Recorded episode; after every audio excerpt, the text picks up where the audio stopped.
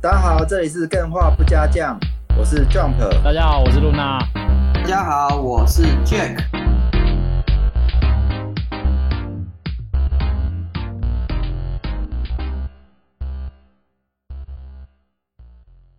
哎、欸，露娜，我最近发现我好像有点像井底之蛙。井底之蛙，就是我不知道怎么说。你不是平常就有点像是井底之蛙了吗？我觉得这个为什么会看那么多的书呢？跟那个什么苏格拉底说的一样，欸、智智慧少嘛？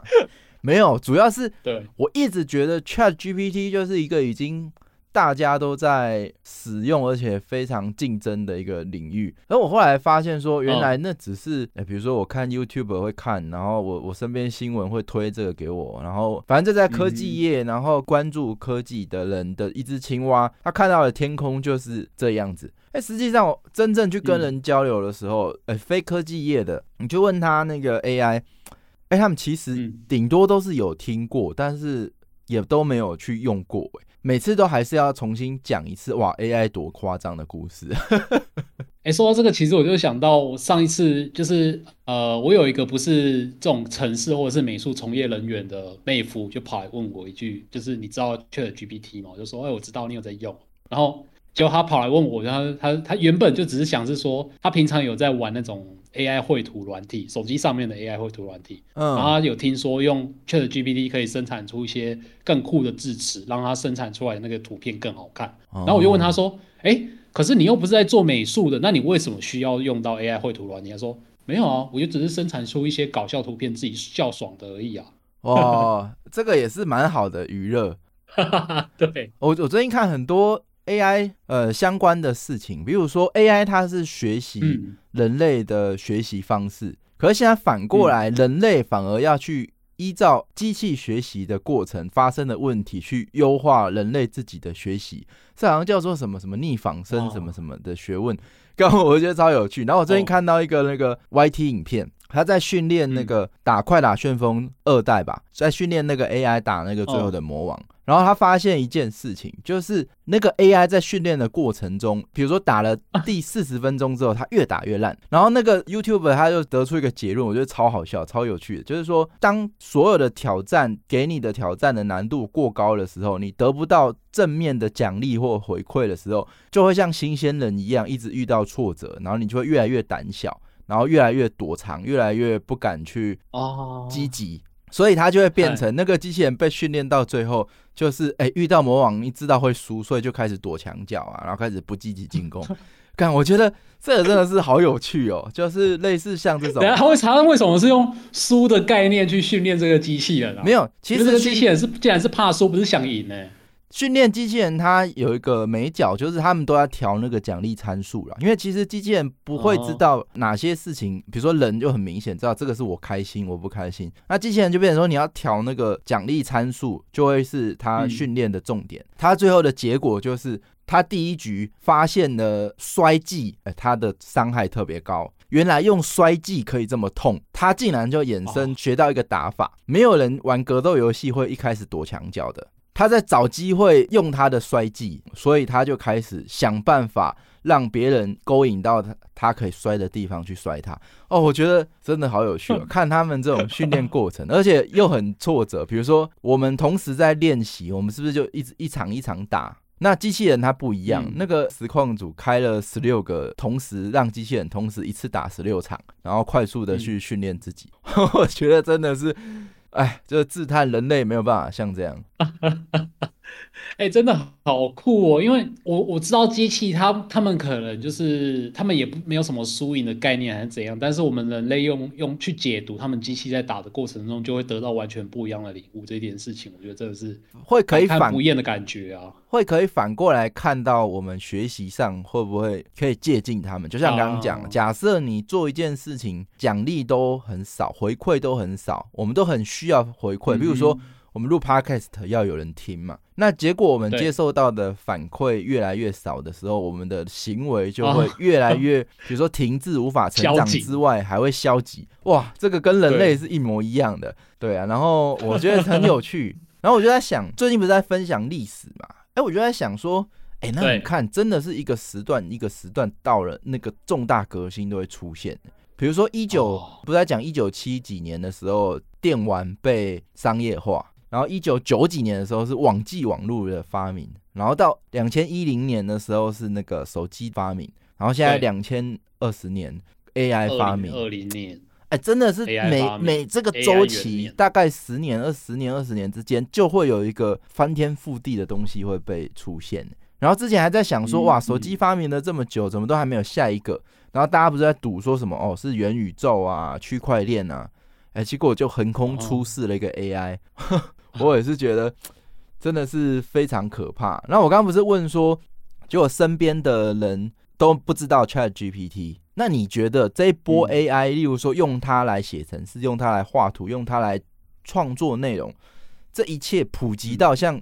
智慧型手机刚发明，然后到最后普及到全世界，花的时间，你觉得 AI 会花多久？我们来预测一下好不好？到时候来回顾看有没有 AI 哦，看有没有中 AI 我。我我觉得至至少还要一年以上。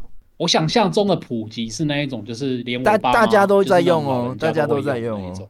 对对对，那应该是要五年以上吧？我猜，就是实用化的程度。你你猜五年是吗？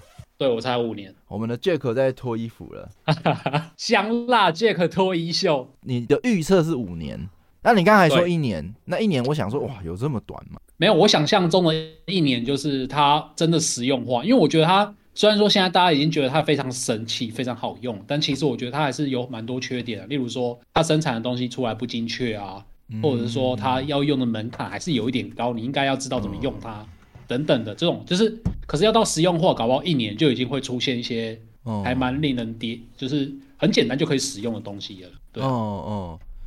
但是要到那种长辈都会用的话，我猜应该还是要五年。以智慧型手机来讲，它大概零七年的时候出那个 iPhone 三 GS 嘛。那直到你妈都有智慧型手机，你大概记得是哪一年吗？我妈都有，哎。差不多一二一三吧，嗯、忘了、欸，搞不好四五四五年前而已哦，差不多一一八一九哦，那很久哎、欸，嗯，对啊，我妈比较晚啊，嗯、对啊，我就是我们家的长辈啊，比较晚拿智慧型手机，那我都不敢猜了，我刚被碎念的时间比较多一点，我我是想猜三年，因为科技进步速度应该迭代会越来越快，所以。不知道，反正我现在已经觉得，我就说我井底之蛙嘛。我现在看到的所有的资讯都是，这一切都进展的非常的快，而且深，而且广。那连我今天都在学习用那个 AI，那不知道怎么念，AI Copilot，Copilot，Copilot，不知道。反正它是一个自然语言写程式的工具。然后我这边架环境架半天，呃，还是学不会。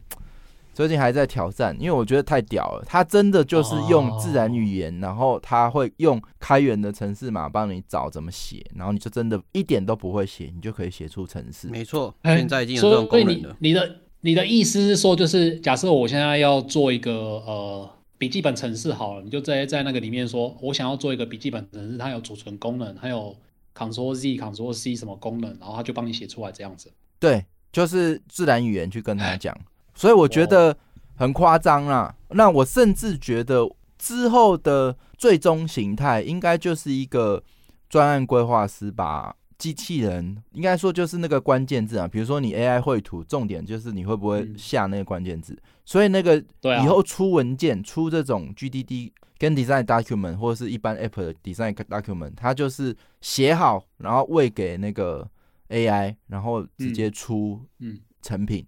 工程师这一段是可以省掉，你工程师可能要负责的是，呃，帮助这个 AI 去把这个成品做到做到位，做到客户想要的需求。因为其实文字自然语言转到最后的成品，应该还是有很多要调教的。那这个反而会还是最重要的。那至于说那个 coding 的时间，就跟刚刚快打旋风开十六个打，然后越来越强一样，他可能。就直接就是 开开多个还是什么，然后就就一下就写完了之类的，还是蛮可怕的。好了，这个 Jack 就位，我们赶快要来进主题。好、啊，反正刚刚预测，哎，来，我我换问 Jack，刚刚说你觉得 AI 全部普及到阿公阿妈都在用，大概需要几年的时间？离现在，嗯，一年至两年吧。这么快哦？对啊。好，那快哦。Luna 猜二零二八年，然后。那个 Jack 猜二零二二五年，嗯，我猜二零二六年，好，之后来回顾，对啊，来看看，嗯，对，然后我先讲啊，就是井底之蛙这个部分，就是这个还是蛮危险的，真的是现在充斥着为你而筛选的资讯，嗯，不要说你好像哎看的很多就不是井底之蛙，反而因为这些。资讯让你变成井底之蛙，嗯，就是你真的跟这个世界隔开了。我发现这个情况还特别严重，嗯，对。好啦，那我们赶快进入今天的主题。今天是不是换 Luna？没错，今天的主题是由我来带给各位一款游戏。在你公布之前，我想要再讲一下一个刚刚说的 AI 部分，就是我们最近在讨论，就是 AI 帮你剪 Podcast，是专门 for Podcast 的。哦。它可以帮你剪空白、剪赘字，然后最后输出成字幕，然后一个月三三百多块，然后十个小时，蛮够用的啦。嗯、这件事情目前还在尝试，我觉得还是蛮可怕啦。这默默的，真的，一切来的都好快。但是好插话，我我们赶快回到刚刚说的影响你一生的游戏。我好像有蛮蛮久没有就是专门讲一款游戏，但是赞赞赞，对啊，这一款游戏对我来说很重要，因为我觉得应该每个人的人生里面都有几款游戏是改变了你对于这个世界啊，或者是你的人生的想象。对，那我今天要介绍的这一款游戏就是其中之一。我这边有几款我之前其实已经有介绍过，就是例如说宝可梦啊，或者是我前阵子不久介绍的音乐游戏，那就是影响我一生中影响蛮大的一些游戏。那我今天要讲的这一款呢是。Night in the Woods，林中之夜。嗯，这款不晓得大家有没有玩过？对啊，有听过啊，它新闻很大。对，它是什么样的游戏啊？这款呢，呃，我直接给他一个最直接的注解好，他最直接的注解就是它是一个更可爱、更简洁的全年龄版本极乐迪斯科。真的假的啊？那你这样讲，我就光这一句我就想玩啊，你也不用介绍了。可是它是玩起来的感觉像是啊，但是它当然它没有迪极乐迪斯科那么文学性，也没有那么多推理的东西可以玩，它就是一个很单纯、很单纯的那种文字冒险游戏这样子而已。哦，它是文字冒险游戏哦，我一直大部分是文字，但是你它有一点像是动作游戏，就是你可以操控角色在平台上面跳跃，然后它会在城镇的地图里面放上一些，就是你跳到某一些地方就可以找到一些新的。小玩意儿在那里面，嗯、啊，大概也仅止于这样，它没有说什么要动作过关啊，还是怎样的，是没有。这一款游戏呢，它是在二零一七年的二月的时候发行的，所以它已经有一点点历史了，所以现在已经在各大平台都可以玩得到。对那刚刚不是有讲过嘛，就是它是一款叙事为主的冒险游戏，然后以二 D 平台的方式呈现，所以我觉得这种游戏。这种叙事型的游戏，如果要拿来我们节目讲的话，一定是会爆雷的啦。所以我先 先做个做个简单的警告，就是不过我这一次讲的东西啊，只会讲到大纲，不会讲到完整的游戏内容。所以如果你听完觉得很有兴趣的话，我还是蛮建议你去体验看看的。因为我为什么会特地拿这一款游戏出来讲，就是因为它这一款游戏啊，目前只有英文版跟日文版而已，而且。就是它叙事型的游戏嘛，所以它对语言的要求还蛮高的。然后你在玩的过程中会看到很多一些英文俚语或者是日语俚语等等的，所以就我觉得要玩是蛮困难的啦。我当初在玩也是一边玩一边查字典，然后可能玩个一一两章就要休息个一两天。你都这把年纪了，还这么有耐心的玩游戏，嗯，好厉害哦。对啊。这款游戏它的那个风格很对我的胃口，就是它是一些可爱的小动物组成的，类似童话风格那种那种方式嘛，所以我就蛮喜欢。然后就，是因为有，而且我在最一开始的时候就屌嘞，没有没有，它没有 H 的成分，它没有任何 H 的成分。对对对对，我安心。我不是受控哦，我现我现在 不受控。那反正简单来说就是这样，因为它是英英文版，但是我又觉得说，因为我每次要推这一款游戏，就是没有中文，所以很难推。然后大家就会说，哎。这款游戏好像不错啊，只有英文哦，只有日文哦，那我不要玩了，我等它有出中文再说。太小看我们干员的程度了，只有我们两个 Jack 跟 Jump Jump 玩不动，干员哪有可能玩不动啊？对啊，有的干员，因为我问的就是你们两个啊。但每次那个干员推一大堆游戏，我去查，哇，干全部都英文，嗯，好像冤罪杀机也都英文哦，英文，还有那个地铁的那个什么的忘记了，呃，Metro，对对对。吃上地，我就听他讲，然后讲的好像很好玩，干，那我还是玩不了。干英文。对啊，因为这种剧情 像的游戏，如果不懂语言的话，玩起来真的会很卡，你没有办法带入这个游戏里面的剧情。对啊，嗯，你如果说地铁那个还可以理解，因为地铁它就是射射射，然后射过去，你至少有一个爽感。但是纯剧情游戏是的确是比较难推了。对。但是你理解的很黄，那是你理解人的问题，好吗？对，车枪球之类的，大部分可以靠动作啊，或是一些机制来获得乐趣。但是剧情式的，就像我之前玩的《无关之海》，如果它没有汉化的话，嗯、基本上我是玩不下去啊。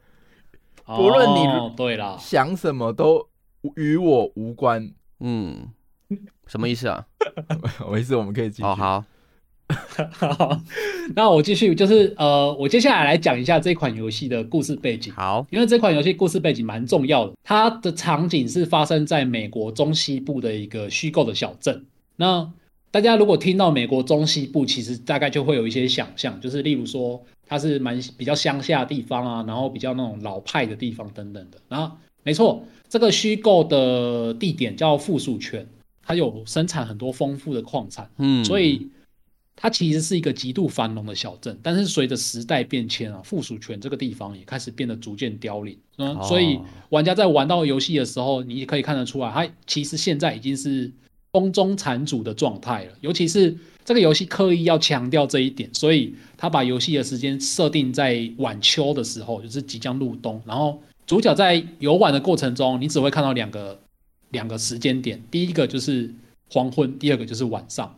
所以你不管什么时候玩这一款游戏，你都会觉得这是一个快要死掉的地方，萧瑟的季节，萧瑟的灯光，对，玩起来非常的治愈啊，嗯、就是那个让人忧郁的那种治愈。所以你其实可以把它想象成这个地方是类似九份的金瓜石啊，因为金瓜石毕竟以前也是一个好黄昏哦。你一讲出这这个，我就有那个黄昏的感觉。对。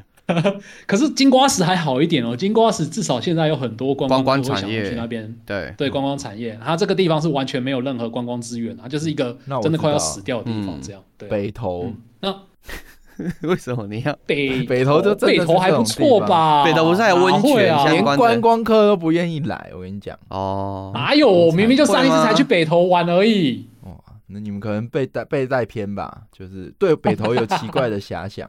哦，你讲的是北投的某些区域开始凋零 啊，跟观光区域是不一样的意思吗？哦、还是整体北投都开始慢慢的凋零了？我觉得北投就是很格格不入，在整个台大台北。哦，北投不是新北市吗？对，还有新北市。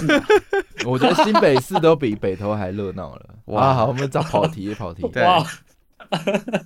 对，好，那刚刚就是这个整个故事的大纲，其实就不是故事大纲，就是它的背景其实是这样。嗯、那它玩起来的方式呢，也还蛮冒险游戏的感觉。它是把整个游戏的剧情切成一天一天去进行的，所以每一天玩家都可以操控主角，主角叫做小梅，然后、嗯、操控小梅在附属权这个场景里面走跳。因为小梅她的形象是一只猫咪嘛，所以大家可以想象得出来。对，它就是喜欢爬来爬去的，所以你就可以在这。它是黑猫、白猫、橘猫还是那个虎斑猫？它是人形的猫。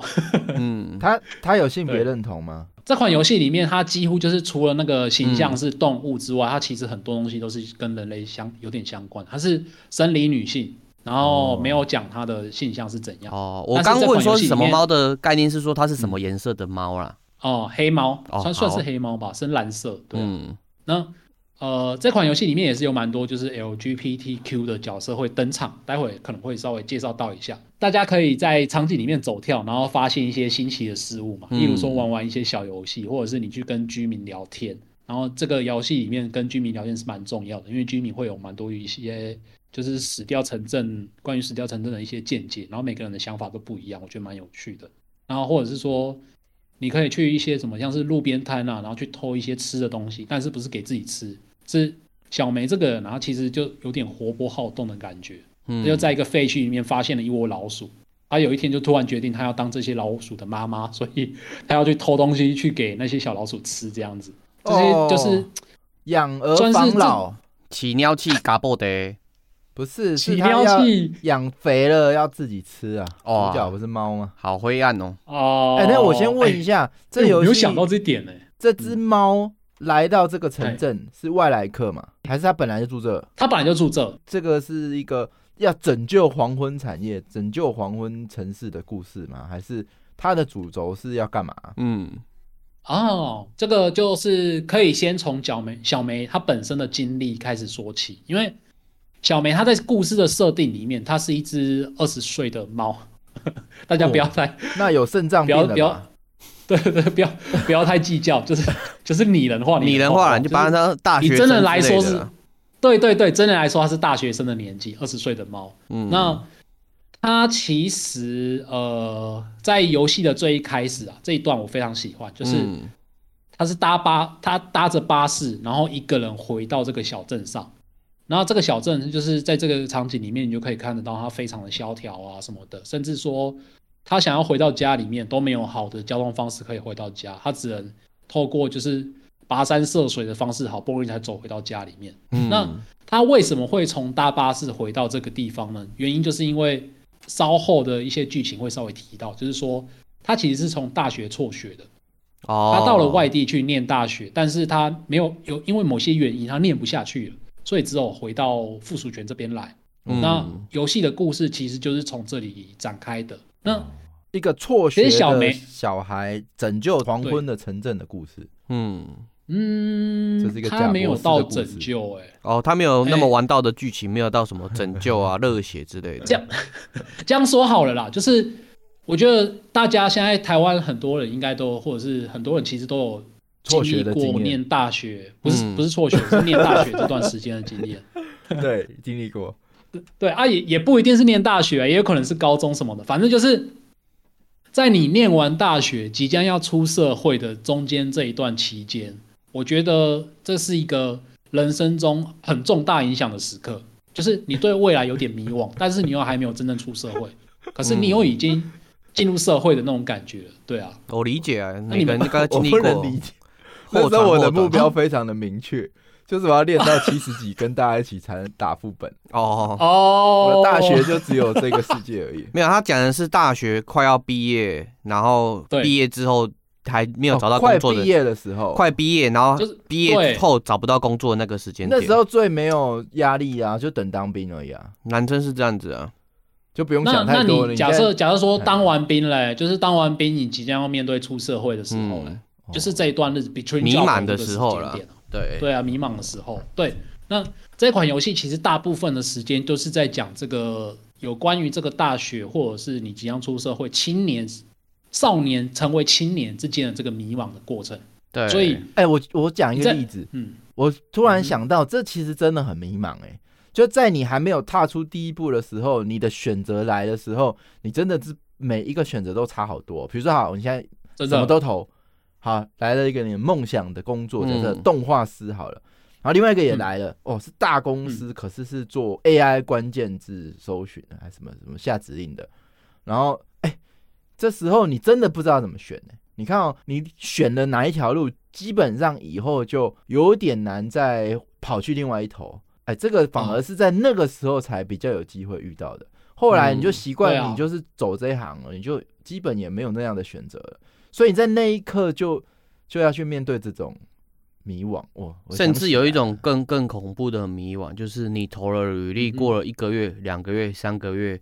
你都没有收到人家邀请你去面试或是回复的那种迷惘，哦、现在蛮多人遇到的。嗯、不用不用，现在啊，这其实，在我们那时候就是这样。嗯，我们就是失落的一代。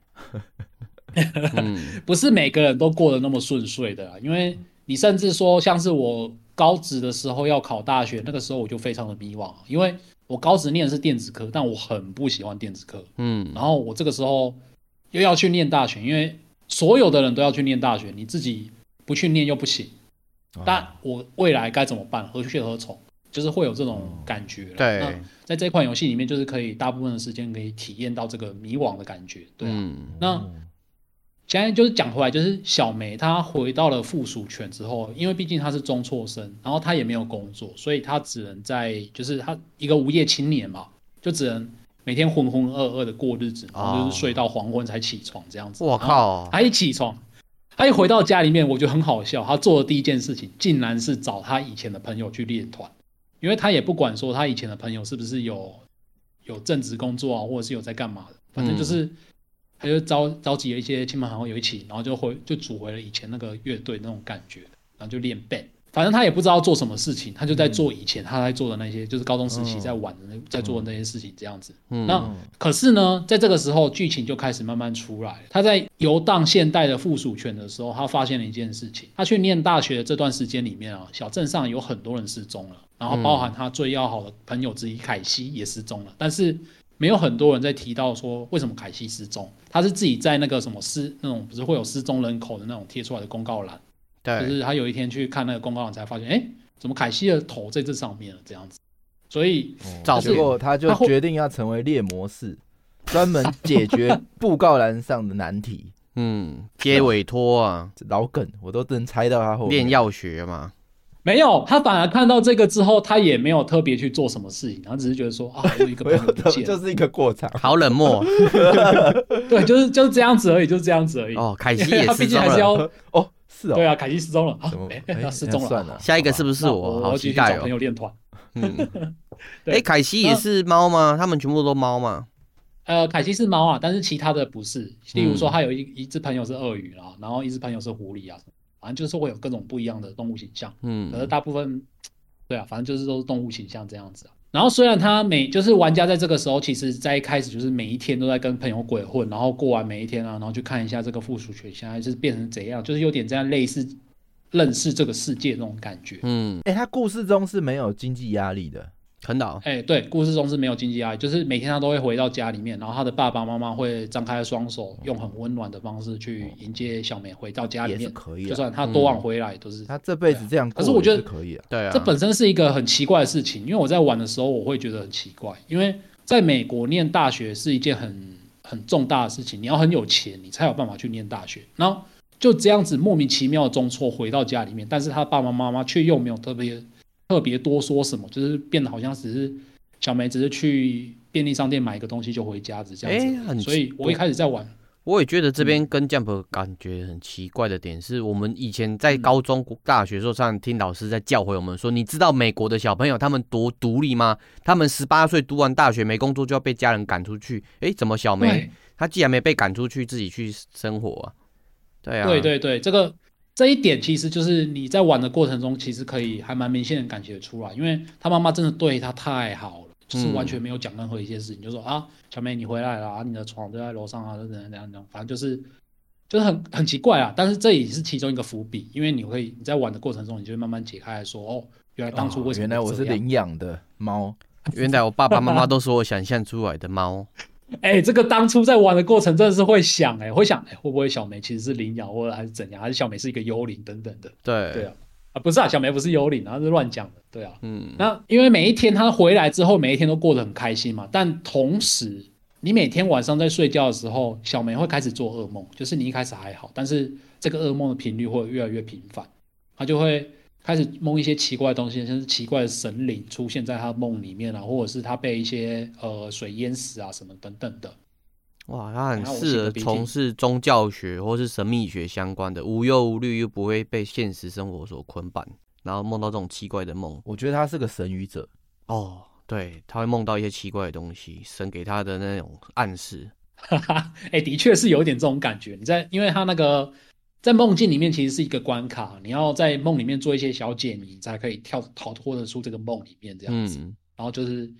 就是它会有一些预言的那种感觉，做个梦还要烧脑，还是可以。现在很多游戏都这样子啊，做梦还要练等级，好累啊。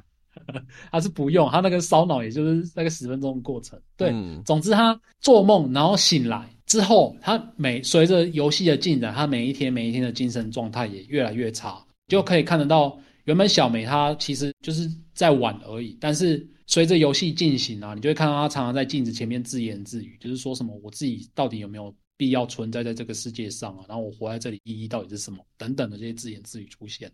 然后直到我思故我在，呃、只要他思考，他就存在。笛卡尔，他就存在。中间其实这一段剧情很长啊，因为大部分的时间是在你在跟另外几位朋友去挖干净的感觉。那这个保干净感觉，我觉得是这款游戏有很大一个重点。直到某一天快要接近结局的时候，大家聚在一起，小梅才说出了真正的真相，就是小梅她会去上大学，其实是因为她当初在附属权的某一次，就是某一天，她发现她暴力的伤害了某一个另外一个人，嗯，然后对，然后他这个这个事件其实蛮严重的，因为毕竟一个乡下地方嘛，你做出一个这种伤害别人的事情，其实很快就会被传开来。然后小梅为了逃离这些就是纷纷扰扰啊，所以她就是决定毅然决然就是离开这里去上大学这样子。那可是小梅她觉得她伤害别人其实不是她自己做的，因为她这个人呢，这只猫呢，他罹患了一种叫做人格障、嗯、人格解体障碍的精神疾病。解离这解离啊，他有点像解离，但又有点不是解离，嗯、就是在某些时候啊，他不会觉得其他人是人。他觉得他在看别人的时候，他会看到只是看到一些线条跟形状，而且他会为此感到非常的悲伤。然后他去上大学中辍回来，也是因为这个关系，就是他的精神疾病其实没有治好。然后他在大学的过程也是越念越糟糕，然后到最后他真的觉得他自己完全没有办法再念下去了，所以他又回到附属学这个地方来。诶，所以他这个精神疾病复发的过程，嗯、他有病逝感，但是他有去就医看医生吗？有这个？他是他他有看医生，医生有告诉他解放，就是你在玩的过程中，他就很像玩那个 RDR Two 那样子，就是我们在玩的过程中，亚瑟不是会拿一本小本子，把他的所所见所闻画在那上面吗？然后其实做就是画笔，把把自己所见所闻画在笔记上面这件事情，对这个病情来说是一种疗法，就是你把你平常的日常生活记录下来。你可以知道说你自己做了什么，而不是自己没有去做这样子。因为解离这个东西啊，就是你会觉得你自己已经不是你自己了。我理解啊，因为。像他这种概念，有点像是说，他看的人不是人，他会觉得说他的情感都是虚假，他扮演的过往的人生矛盾都不像他自己在扮演。嗯、所以医生这个解法蛮有效的，就是你要把你过往投注的感情，别人对你的感受矛盾，用话或是用文字记录下来，嗯、你后面觉得怀疑自己的时候，你还可以回头再去看一下，重重温一下曾经为人的感觉啊。哎、欸，他这种情况。多看一些电影啊，感人的电影啊，什么有没有帮助啊？我不知道哎、欸，毕竟这个医、哦，不过他会觉得哦，干那个更假哇，那叫什么雪上加霜？好吧，我们不要乱讲。其实这个我可以分享看看、欸，因为其实类似这种症状发生的时候，你会其实一直想去看电影、看小说啊，或者是看别人在干嘛嘛，对。可是看到最后总是会有结束的时候，嗯、那种空虚感会更强强烈，嗯、然后你会。继续逃避，然后继续看其他的人的那些电影、漫画之类。嗯、可是你的时间还是一直不断的在走，你会觉得，诶，我到底是在干嘛？我活在这个世界上是为了什么？难道我每天就是在看这件事情过去吗？对，啊，对，没错，就是其实小梅她本身经历的就是你在玩这款游戏的过程中，她会跟很多她的亲朋好友一起出去玩嘛。然后你在玩的过程，你就会觉得，诶，小梅好像看起来有点怪怪的，嗯。但是其他的亲朋好友也是会给她一些。就是，反正它就是会反映在台词里面。我觉得这款游戏的台词写的非常之好，嗯，所以它会带给我蛮多共鸣的感觉。对啊，对，蛮新鲜的一个体验，让你的灵魂增添不一样的色彩啊。但是这个小梅告白她有这个疾病，只其实只是一个小小的过程而已。因为她在告白完这个疾病之后，她就发现了一些事情，然后她就冲出去外面，然后就发现说。其实这是在游戏之前的事件，就是他们会有一段时间去一起去森林里面玩，然后小梅就在森林里面看到有一个少年被一群黑衣人给绑架了，嗯、但是这个时候小梅以为那只是他的幻觉，就是他觉得哎，有可能不是真实的，怎么会发生这种事情呢？等等的，直到这个时候小梅才觉得说，哎，这个时候好那个。绑黑衣人绑架少年好像不是假的，所以他决定自己亲自到森林里面去确认看看。嗯，然后他走到森林里面之后，就真的发现了哦，有一个黑衣人，他就撞见了那个刚好撞见了那个黑衣人。但是那个黑衣人看到只有小梅一个人嘛，所以那个黑衣人就觉得说，哎，那只有你，然后你又看到我们，那我不能留你活口还是什么的？就是、没有，他会把他灌药，他他就小梅就变小小梅，跟柯南一样老梗。对。超老梗，然后还要戴那个高顶礼帽，是不是？对，没有没有没有，反正就是正要发生危险的时候，就是小梅她的一些好朋友就是出现了，然后就射伤了那个黑衣人，就是拿十字弓射伤了黑衣人。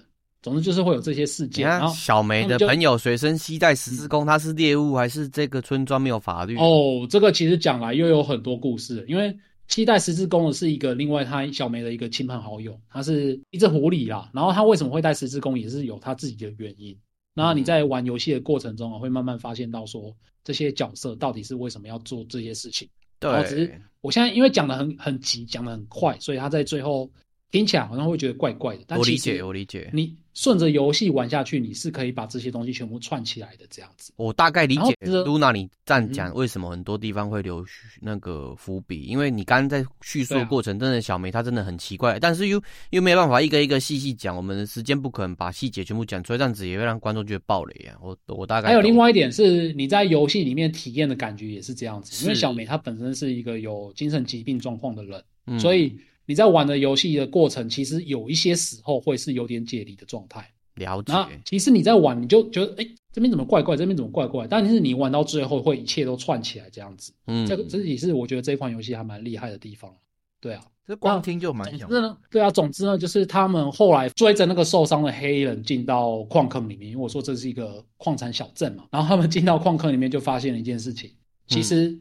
嗯那些黑衣人啊，是一群黑衣人，而且他们是以前的这个镇上的居民，然后他们已经成为了一种邪教。那这个邪教就是他们为了要复苏附属权这个城镇，他们决定就是抓一些看起来很有未来的青年或者是少年，然后来献祭给他们心目中的那个邪神，叫黑山羊。嗯，我其实一开始玩到这一段的时候，我就觉得说啊，怎么怎么原本是在讲心灵层面的故事，怎么突然变成？摇身一变变成 X 档案了，但是我后来才发现，其实这一段呢、啊，它只是要给这一个快要破败的小镇附属权一个很可悲、很可悲的重生的那个灵魂这样子而已。因为他们这一群人只是为了单纯就是信奉说，哦，杀了一些人，献献祭了一些人，就可以让这个附属权重回往日的荣光。我觉得以现代的社会角度来说。会出现这么偏激的人，其实也有可能存在的。对啦，这个元素其实，在我们很常听到的克苏鲁、洛夫克拉克小说里面的印第安毛斯就是这样子啊。嗯，没落的渔村要重新再返回过往的荣光，就是要献祭一些人，让那些邪神满意嘛。对，他就会给更多的渔获啊，跟一些珍珍贵的金属，然后你就会重新返回过往荣光的小镇跟小村。对，对，很自私。我觉得这种邪教跟美国乡下的破败小镇这些题材啊，只是这款游戏的小小的佐料。是，没错。毕竟这一款游戏有很大一部分的精华在于小梅跟她的朋友们的告白的那些对话里面。嗯，那我在玩这款游戏时，其实有一个很大很大的体悟啊，就是随着跟不同角色的对谈啊，然后这些对白充分深刻的展现出了那些什么青年的迷惘。然后还有一些人格的认同，因为我刚刚没有讲到，就是刚刚不是有讲一个拿那个十字弓的那个狐狸，狐狸叫克雷格嘛？对，嗯、那个狐狸他其实还有另外一个好朋友，叫做安古斯。安古斯跟狐狸克雷格其实本身是一对情侣，哇，贴贴情侣。对，那嗯、呃，在这种很传统、很传统的小镇出现了一对 gay，其实他们受到的一些压迫或者是。异样的眼光其实是还蛮严重的啦，嗯，所以的确，对，在游戏里面你就会可以看到说，因为那只狐狸克雷格他本身是很爱玩的狐狸，但是他为了不要不要让安古斯失望，他反而收起了他当初那些爱玩的性格，然后就是摇身一变变成说，哎，就是他希望安定一点，然后就是很努力的做这些事情，就只是为了说让他的感情可以再顺遂一点这样子，嗯，对啊，那就是什么人格认同啊，或者是一些对。精神疾病的一些问题跟迷惘。当玩家玩这款游戏，你对于人生的历练或者是经验越多的话，你就会对这一款游戏的一些对白会越有感触。我这边可以讲到有一个我很喜欢很喜欢的角色，他叫做碧雅，就是他也是小梅的好朋友之一。嗯，那他其实是小梅的童年玩伴了。大概是在可能国小或者是幼稚园那个时候，然后他们以前小时候呢，几乎无话不谈，然后就是整天都腻在一起，然后彼觉得彼此是世界上最要好的朋友，不会有其他人。但是随着小梅越长越大，她开始出现一些症状之后，她渐渐的远离碧雅，然后去跟那个那只狐狸啊相好，这样子，就是因为那只狐狸它，我刚刚不是有讲到说它会比较鲁莽嘛，它很喜欢到处乱玩，但是那个时候的小梅她比较需要这些东西，而不是。碧雅这个比较阴沉的人去陪伴小梅，这样，所以他就决定说，就是没有再跟碧碧雅做联络，这样。碧雅她本身其实是一个很 emo 的角色，emo 就是很忧郁的角色。她的穿着打扮也都是以歌德风格为主。她本身啊，那个游戏里面的形象是一只鳄鱼。她的忧郁其实没有原，不是没有原因的，因为她是一个非常非常聪明的女孩子。然后她最大的梦想呢是到外地去念大学。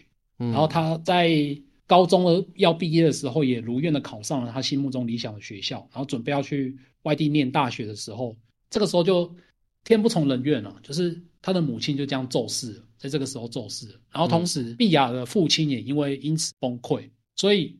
责任心重的碧雅，他为了要照顾他的父亲，所以就决定忍痛放弃大学，然后继承了这一间逐渐在这个小镇破败的一些五金行。然后就是明明是一个算是花样年华的少女吧，但是她却只能在这个地方，然后在一个乡下的地方去做一些五金行的工作，每天开着货车去送货啊，然后这边顾店等等的。她算是一个有点悲情的角色，所以她在最一开始的时候，就是小梅刚中错回家的时候，她其实是很不谅解小梅的，因为小梅其实看起来什么都有了，因为你看小梅又有很好的朋友，然后又有很温暖的家人，但她又去上过的大学，然后小梅又从此就什么都不说，就直接放弃了这一切，所以让碧雅觉得还蛮看不下去的这样子啊，因为在游戏里面有一些事件啊，就是你。要同时从你的一些亲朋好友里面选一个人出来单独会面嘛，然后你如果选择碧雅的话呢，你就可以看得到小梅跟碧雅两个人就是单独的对谈，然后这些对谈还蛮深刻的，就是你可以从中体验到说为什么小梅会对碧雅有，为什么他就是不再理碧雅，或者是碧雅为什么会对小梅这么如此的不谅解，嗯，然后就是随着剧情进展啊，他也会逐渐对小梅展开心房，因为。我觉得玩到结局的过程啊，我还蛮蛮心痛的，就是，嗯，因为我发现了一件事情，就是碧雅在这个小镇上唯一可以谈心的对象只剩下小梅而已，就是她也没有家人了，然后她的爸爸又是，就是有点也是状况蛮不好的啦，对啊，他是没有办法跟他爸爸对话的，然后他同时又要照顾全家的经济啊，然后或者是他又被困在这个小镇，他想要去哪里都没有办法出去的状态下。他唯一可以谈心的对象，真的只剩下小梅。然后小梅又觉得好像有一点不是不是很负责任的一个人这样子，因为你玩到后面就会发现他其实不是一个很负责任的人。嗯，所以我就会对碧雅这个角色特别的有好感，因为他真的很可怜。然后我就觉得啊，真的好喜欢这个角色，他真的写的好好。嗯，对啊对，没错。但这个是多结局吗？诶，他总共有两个结局，一个是跟碧雅的结局，一个是跟那个狐狸的结局，就是看你。跟常常比较跟谁出去玩啊？因为有好几次他们会同时选择，就是这两个人选一个人出去玩这样子。嗯，那对对对，那完整的结局呢？其实就也等等，你要报结局？对，好，我不要报结局好了。虽然虽然说，我觉得结局大家可以简单的猜猜测一下到底是怎样，我觉得还蛮有趣的。你如果有兴趣的话，可以去玩一下，就是看看这一款游戏。对，那我觉得这款游戏也是有一个缺点。以游戏性来说啊，如果大家没有办法想，没有办法忍受，就是慢慢读完台词，然后细嚼慢咽他们当下的情绪的话，我觉得这一款游戏是非常非常枯燥乏味的，因为它真的没有太多东西可以玩啊。虽然说它里面练团是把它写成一个音乐小游戏，小梅的电脑里面也有一个 roguelite 的小游戏，但也没有特别好玩这样子。所以我觉得。我看那个 Steam 上面的评价啊，它有点像是，虽然说好评很多很多，但是负评大部分都是给这个，就是他觉得他没有办法看这些冗长台词看下去，他觉得，呃，它特点很明显就是那些细腻的人物刻画跟剧情，我觉得这样就足够了啦。缺点是在此。这款游戏，这款游戏从头玩到尾，我记得一个结局大概是二十个小时左右吧。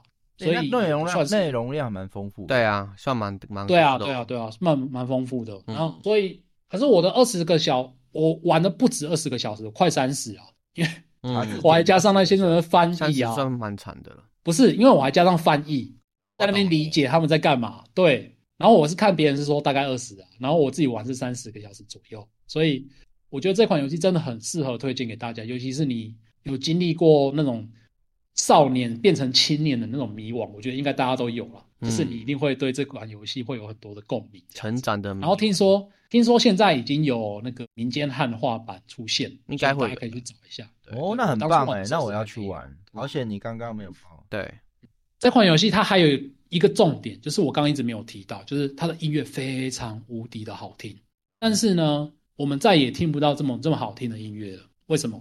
因为这款游戏的制作人兼游戏音乐的作曲人 Alec，他在二零一九年的时候因为自杀过世了。这个也是蛮大的新闻，造成很大的影响。对，没错。嗯、那这个这个新闻呢，大家如果有兴趣的话，也可以稍微去查一下。但是我个人是不多做评论啦。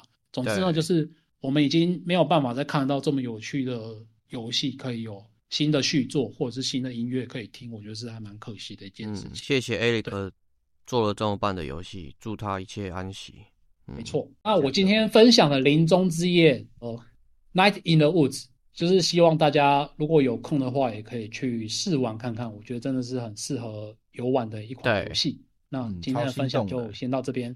没错，希望大家会喜欢啦。然后大家也可以，如果有玩完有什么心得的话，可以来跟我们分享，或者是说你本身就有玩过这一款游戏，我很想听听看你对这一款游戏的内的心得是什么。没错，就哎，你上次各种管道来跟我们讲哦。你上次讲完音乐游戏，我就跑去玩 Hi-Fi Rush。